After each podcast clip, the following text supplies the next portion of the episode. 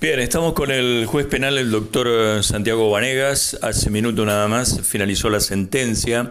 Esto tiene que ver con el juicio oral y público que se celebró la semana pasada para Julio César Pérez, eh, para Eugenio eh, Pérez y esto tiene que ver con un hecho de homicidio agravado por el uso de arma de fuego que ocurrió en el 2017 en Alejandra.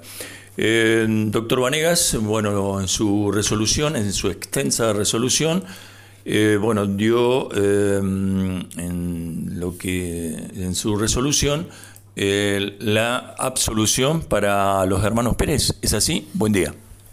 Buen día, sí.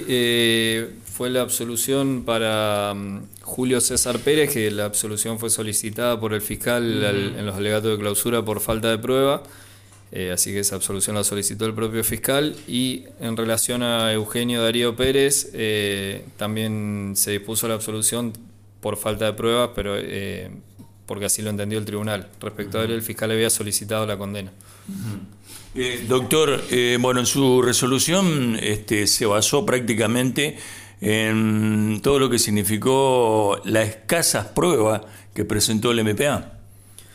Más que escasa, diría que contradictoria. Eh, hubo tres testigos que supuestamente presenciales, los tres eh, brindaron un relato del hecho que era eh, incompatible uno con otro. O sea, eran tres testigos de la acusación que los tres planteaban un desarrollo del hecho que a su vez excluía a los otros dos testigos. Entonces, eh, a ver, por lógica elemental, digamos, si, una persona dice las cosas pasaron así, estaba yo sola, y otra persona dice las cosas pasaron así, pero no estaba él, estaba yo sola, y la tercera dice lo mismo, eh, o las tres mienten, o alguna de las tres mienten, o, digamos, no, son compatibles los relatos entre sí. O sea, Muchas contradicciones.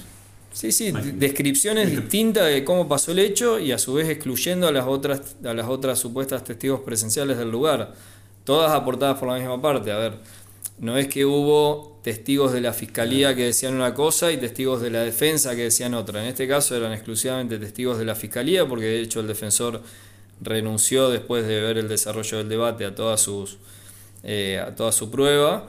Eran todos testigos de la fiscalía que brindaban versiones de los hechos eh, incompatibles entre sí. Otra de las cosas, eh, doctor, es que en el momento de estar internado en el Hospital Cuyen, los familiares habían dicho que la víctima habló, pero dentro de los testigos, los médicos o la doctora que lo atendió dio a entender que nunca habló en los 39 días que estuvo internado. Eso también sí, no, lo valoró. Sí, por supuesto. A ver, el, eh, tuvimos, nuevamente insisto, declaraciones aportadas por la fiscalía en la cual decían que el eh, la víctima varias veces durante su larga internación eh, decía que había sido uno de los imputados quien había cometido el hecho y lo identificaba y describía el hecho y demás. Y a su vez tenemos una médica brindada también por la fiscalía, es decir, la misma parte presente esos testigos y presenta un testigo que dice que la víctima estuvo internada y que resultaba absolutamente imposible que haya articulado palabra alguna, no solo por encontrarse sedada, sino porque también tenía eh, se encontraba intubada y sin eh, válvula fonatoria. La válvula fonatoria es un, aparatito que se coloca en la, traqueotomía para que la persona pueda hablar. Eh, la, médica lo reiteró creo que en tres oportunidades durante su, declaración que era imposible que haya hablado. Entonces, lógicamente, eso también merma la, credibilidad de los testigos, de, tener testigos que dicen sí, habló y a su vez una médica eh, de un hospital público ofrecida por la misma parte que dice que es imposible que hayan hablado. Eh, entonces, bueno, este, este, cúmulo de contradicciones entendí que necesariamente tiene que llevar a la, a la absolución. Eh, doctor, bueno, de acuerdo a lo que se pudo, usted pudo escuchar en el juicio y para que la gente lo entienda, de acuerdo a este proceso que, que ha pasado por los tribunales, ¿no hay un autor del hecho?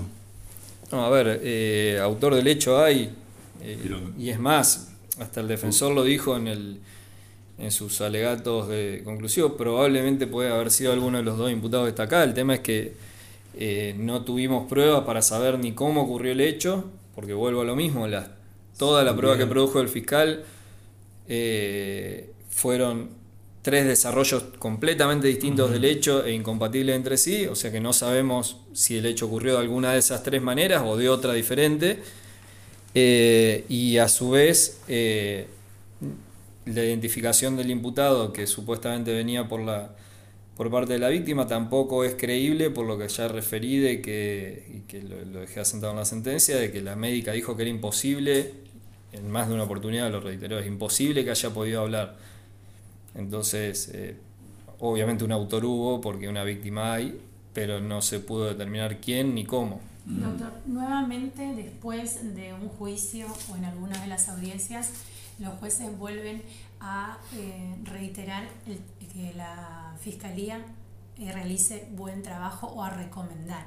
Aquí se pudo escuchar también en su eh, argumento.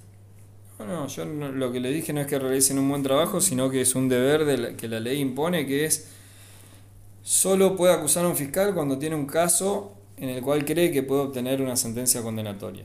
En este caso, la acusación ya de entrada y con los testigos del fiscal, porque en esto quiero ser claro, una cuestión es lo que pueda llegar a pasar en el juicio, que aparecen testigos de la otra parte que dicen cosas que por ahí uno no tenía en cuenta porque no los escuchó, lo que sea. En este caso, los propios testigos del fiscal tenían tres versiones de los hechos diferentes, por un lado, y tenían eh, declaraciones de la presunta víctima en el hospital que la propia testigo experta del fiscal dijo que era imposible que existan, porque no pudo hablar en ningún momento. Entonces, lo que insté es que acusen cuando la ley autoriza hacerlo, que es cuando tienen elementos de convicción suficientes para lograr una condena, eh, cuando tienen un caso, como se, dice en litigación. Eh, a ver, ningún, ninguna persona racionalmente puede sostener que con tres testimonios que relatan un hecho de distinta forma y, con un testigo que desacredita a otro, un testigo experto que desacredita a otros siete testigos, se puede obtener una condena. Entonces, simplemente le requería al Ministerio Público que acuse cuando sabe que puede obtener una condena. Vuelvo a lo mismo.